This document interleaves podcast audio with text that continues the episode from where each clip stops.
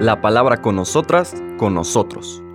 Una reflexión de la palabra cotidiana en diálogo con el acontecer de la comunidad universitaria.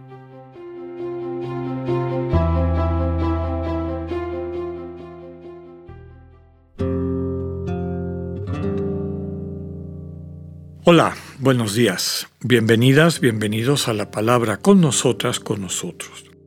Hoy miércoles 5 de julio de la decimotercera semana del tiempo ordinario, continuamos nuestra lectura del Evangelio de San Mateo.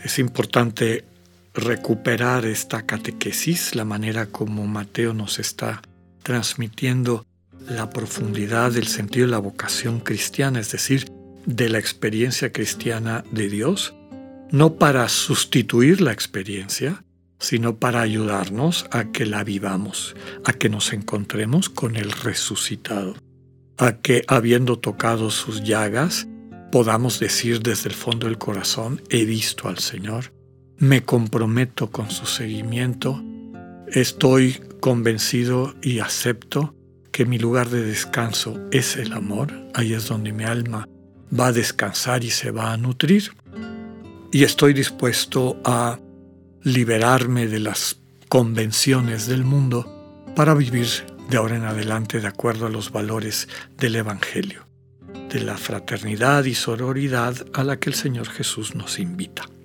Eso nos llevó al relato de ayer, que prefigura las dificultades que seguramente esta comunidad iba a encontrar, subrayando que el Señor Jesús siempre está ahí.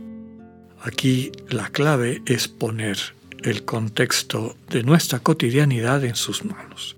Señor, te entrego mis preocupaciones, mis alegrías, mis anhelos, mis corajes también, absolutamente todo, lo pongo en tus manos.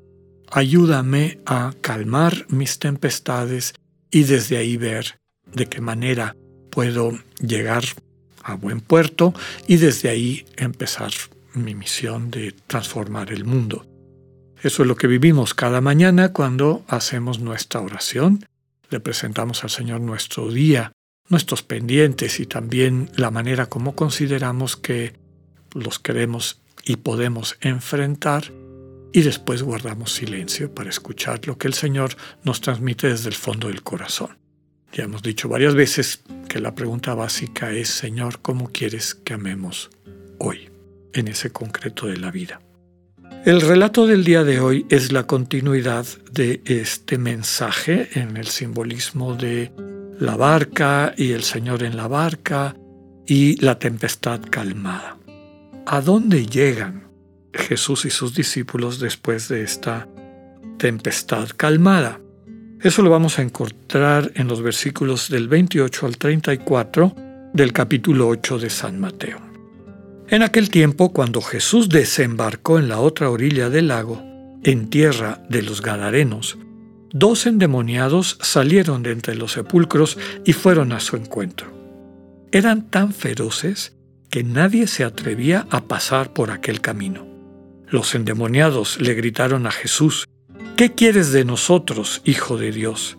¿Acaso has venido hasta aquí para atormentarnos antes del tiempo señalado? No lejos de ahí había una numerosa piara de cerdos que estaban comiendo. Los demonios le suplicaron a Jesús, Si vienes a echarnos fuera, mándanos entrar en esos cerdos. Él les respondió, Está bien. Entonces los demonios salieron de los hombres, se metieron en los cerdos y toda la piara se precipitó en el lago por un despeñadero y los cerdos se ahogaron.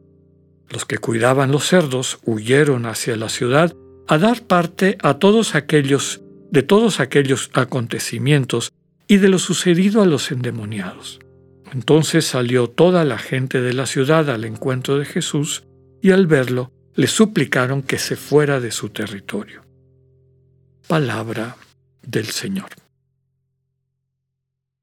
Esta es la versión de Mateo de la curación del endemoniado de Gerasa o Geraseno o Gadareno, distintos nombres alternativos que se le daba a toda esta región, poblada por paganos que ocupaban, que eran dueños de la orilla oriental del mar de Galilea. la orilla occidental estaba ocupada por comunidades judías, occidental y parte de la ribera norte, y la ribera oriental y parte del sur estaba ocupada por pueblos paganos. Es muy probable que la versión original sea la de Marcos, donde se habla de un endemoniado. A lo mejor Mateo habló de dos porque el diálogo que pone Marcos en su Evangelio es de un plural, un grupo de personas que Marcos explica como una multitud de demonios que tienen sojuzgado a este pobre hombre. Y entonces a lo mejor por eso le cambia eh, Mateo el, número de un solo endemoniado a dos. Bueno, independientemente, eh, Mateo reduce prácticamente al mínimo el relato porque lo que quiere subrayar es la figura de Jesús y su poder sobre estos eh, principios o estos espíritus inmundos, inmundos sobre los poderes del mundo, los poderes del mal, del egoísmo. Es claro que tiene que ver con el mundo pagano, este mundo pagano que está sojuzgado por estos poderes que lo tienen esclavizado, que les hacen ser feroces, interactuar de una forma destructiva con todos los demás, por eso nadie se quiere acercar a ellos. Estos endemoniados le gritan a Jesús preguntándole si es que ha venido a atormentarlos antes del tiempo señalado, es decir, del final de los tiempos. Luego viene este relato de cómo a petición de estos espíritus inmundos son traspasados. Jesús tiene el poder de pasarlos a los cerdos que están cerca, pero resulta que estos cerdos después se precipitan en un acantilado y mueren ahogados. Ahí hay un símbolo, desde luego, y un mensaje profundo de que el Señor tiene el poder de desterrar a todo aquello que está contaminando el alma humana, esclavizándola, al ámbito de lo impuro, de lo que no está dentro del proyecto de Dios. Para el pueblo judío, para quien está escribiendo Mateo, los cerdos eran, digamos, la encarnación de esa impureza.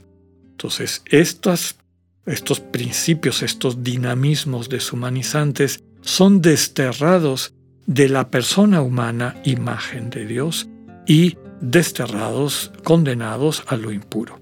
Y no solamente a esa realidad impura, entre comillas, sino a la destrucción, es decir, al abismo de la perdición simbolizado por este acantilado y cómo caen allá.